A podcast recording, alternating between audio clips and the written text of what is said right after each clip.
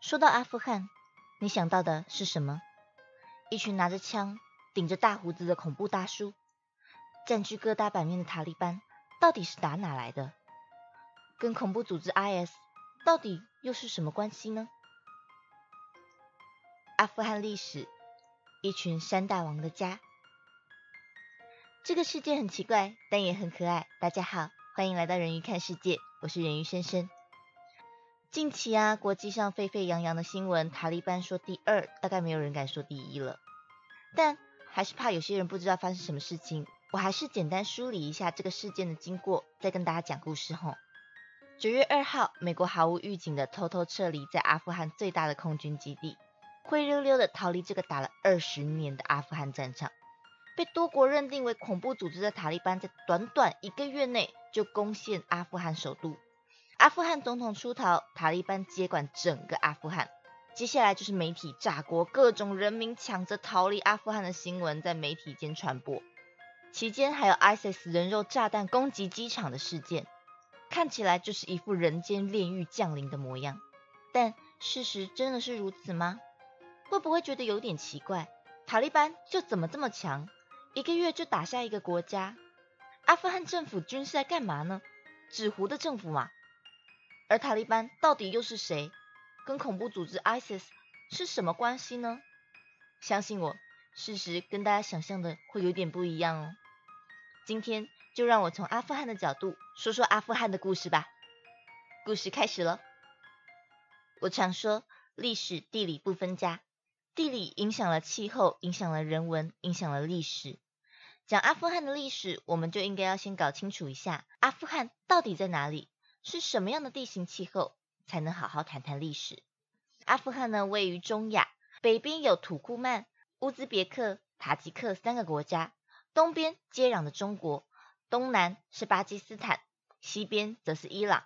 巴拉巴拉巴拉巴拉，有没有觉得很不熟悉？没关系，就从我们最熟悉的中国开始好了。它就是中国西边的一个国家，再往西是伊朗，伊朗再往西就是土耳其。土耳其再过去就是欧洲，这样子一条亚洲通往欧洲的路线是不是就比较清晰了？而它下面的巴基斯坦再往南边走就是印度，这样整个地图概念就比较有感觉了吧？在地理位置上，这个地方是西亚、中亚、南亚的交汇中心，丝路南线最重要的枢纽之一。感受敏锐的人大概就要有预感了。但凡是核心的交通区域，历史八成都不太平静。那我们再来讲讲气候地势吧。它身处内陆，干燥大概是底定的了。那地势呢？国中地理课赶快想一想。来哦，它的东北接着中国，中国的西南是什么地形呢？简单，青藏高原、喜马拉雅山脉，对吧？那顺着接下来的阿富汗山脉应该也不少吧？没错。山脉占据了阿富汗七成五的国土。简单来说，这就是一个处处都是高山的国家。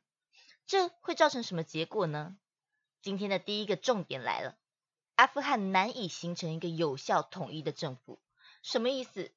重重的山脉成为了天然屏障。在古代的时候，交通这么不便的情况之下，怎么可能有一个繁盛大国？这里形成的是一个个好多个的部落山大王。各种民族各占一个山头，而同时也如同我前面说的，这是一个战略位置极佳的地方。历史上很多强国都想攻下这片群山，做山中的王中王，像是波斯的阿奇美尼亚德王朝、希腊的亚历山大帝国、印度的孔雀王朝、中国的唐朝、阿拉伯的阿拔斯王朝、蒙古铁马的伊尔汗国，都是怎么样？应该都够有名吧？就算是历史渣，应该也知道亚历山大、唐朝跟蒙古吧。而这个被列强争来夺去的血泪史，至今都还在上演着。甚至在近代的时候，因为列强屡屡的入侵又失败的经历，让他得了一个帝国坟场的称号。这个之后我们再会说。总而言之呢，我们看到的是帝国一个换过一个，统治者一任换过一任。但阿富汗人民的生活其实基本上还是那样。怎么说呢？因为古代的时候啊，他们的交通没有这么便利，基本上攻略下阿富汗这个地区呢，也无法做有效的治理。只是叫他们臣服做一个藩属国。如果这个帝国真的很强大，我就乖乖臣服，叫一声哥；帝国弱了，我就反一反。反正总体上呢，我个天高皇帝远，头上有山大哥，我没意见。我自己还是山头上的小霸王，拿我个怎么着？社会政治结构上，基本上常年就是地方势力割据，每个山大王各占一个山头。但要说这过往数千年都没有留下什么吗？有，有一个很重要的东西被流传下来了。给大家三秒钟猜猜这是什么？一、二、三猜到没？没错，就是宗教。伊斯兰教在阿拉伯统治期间，因为伊斯兰的一神信仰跟政教合一这两种特色，透过各种威逼利诱的方式，在这五百年的期间中，成功渗透到阿富汗的每个地区，这才成功成型这个地区统一文化宗教的语言。虽然早在十三世纪的时候，阿拉伯帝国便退出了阿富汗地区，但这个宗教信仰呢，仍至今流传。是阿富汗地区主要的信仰，占比有个九成九以上。好哦，那我们现在知道阿富汗的宗教信仰哪里来了？那他们是从何时从一群山大王聚落区变成一个国家的呢？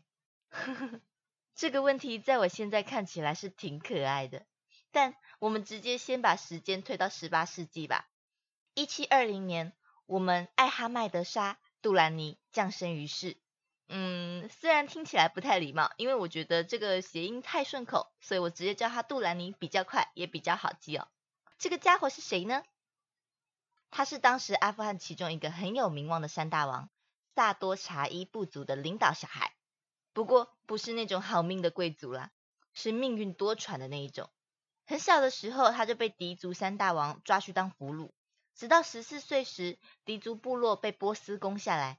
辗转被带到波斯当兵，因为小杜兰尼很争气，屡建战功，从战俘士兵爬到亲卫队指挥官。然而，在他二十五岁的时候，这个波斯国王竟然被刺杀了。你以为接下来会是什么亲卫队长忠心护主的故事吗？哼，才不是呢！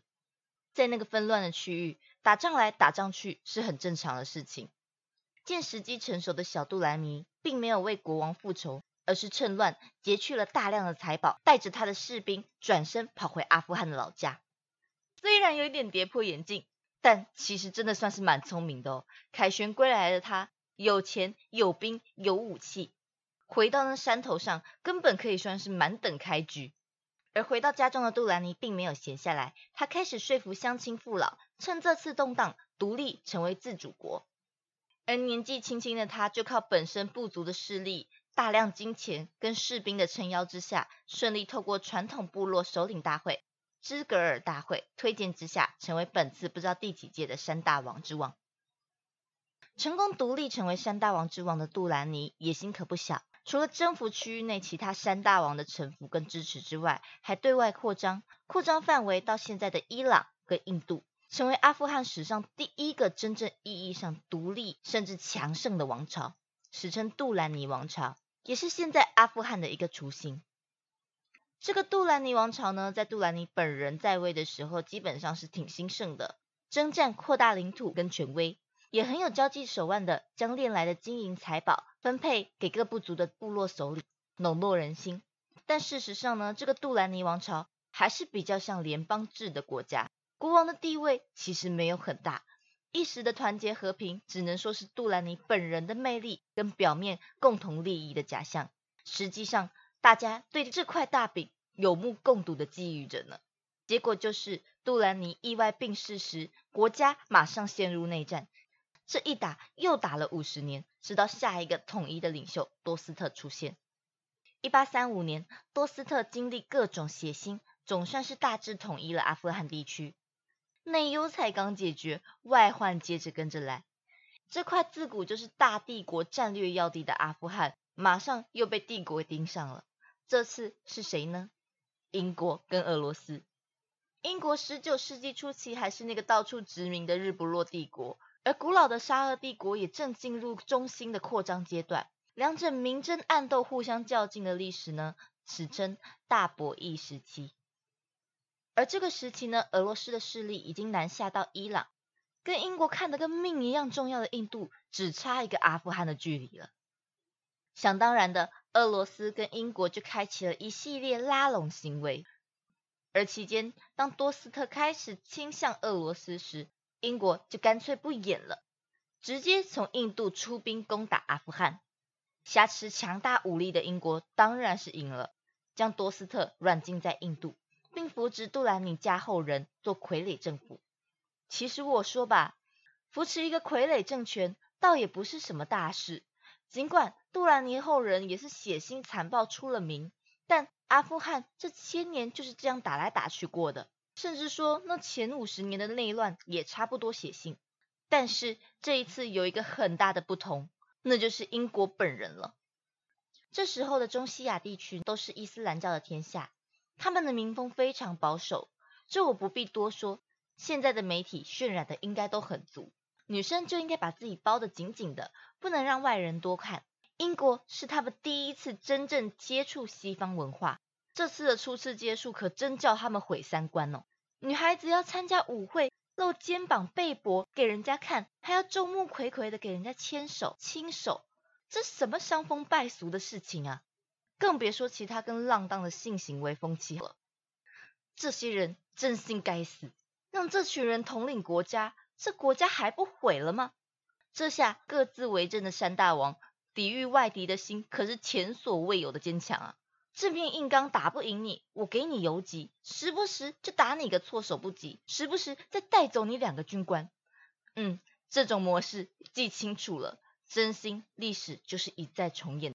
总而言之呢，大概是差不多的理由跟过程。英国对阿富汗发动了三次的战争，都一样，赢了开头，输掉结尾。到了最后，英国终于知道认赔杀出后，确定好阿富汗跟印度的国界之后，撒手离开鬼一般难缠山大王游击兵聚落国阿富汗。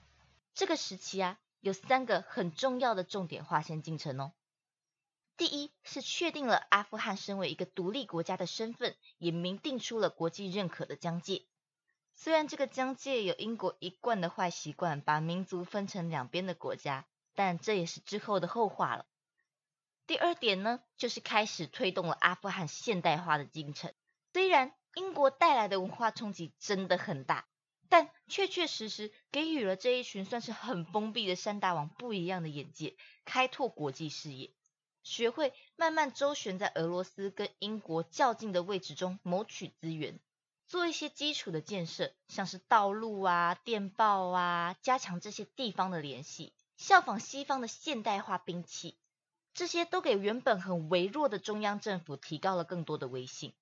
阿富汗渐渐由完全的山大王聚落国家转型，有了一些质变。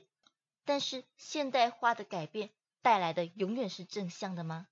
真的不尽然哦，并不是所有人都想要改变。而如今阿富汗最核心的问题，也就是在这个现代化传统之间的拉锯跟冲突。因为我不希望是大家听的太多而感到疲劳。今天阿富汗早年的历史我先介绍到这里，下一集会聚焦在他们现代跟传统之间冲突的东西，而大家会很想知道的塔利班也就会登场了。虽然感觉这期蛮短的。都是在后篇做铺垫，但听到这里，我希望大家有个概念，有个想法。其实我故事大部分已经说完了。大胆的说，在我眼中，现在的美国跟当初的英国根本是一个半斤八两的故事。欢迎大家猜猜后续剧情的走向吧。最后的最后啊，我想要跟大家讲一个跟故事没有关系的事情。人鱼看世界也默默迈向第三个月了。其实刚开始也就是因为疫情的时间太无趣了，就来做做看。但到后面真的是每一个有听过的观众都会让我觉得好像有那么些动力。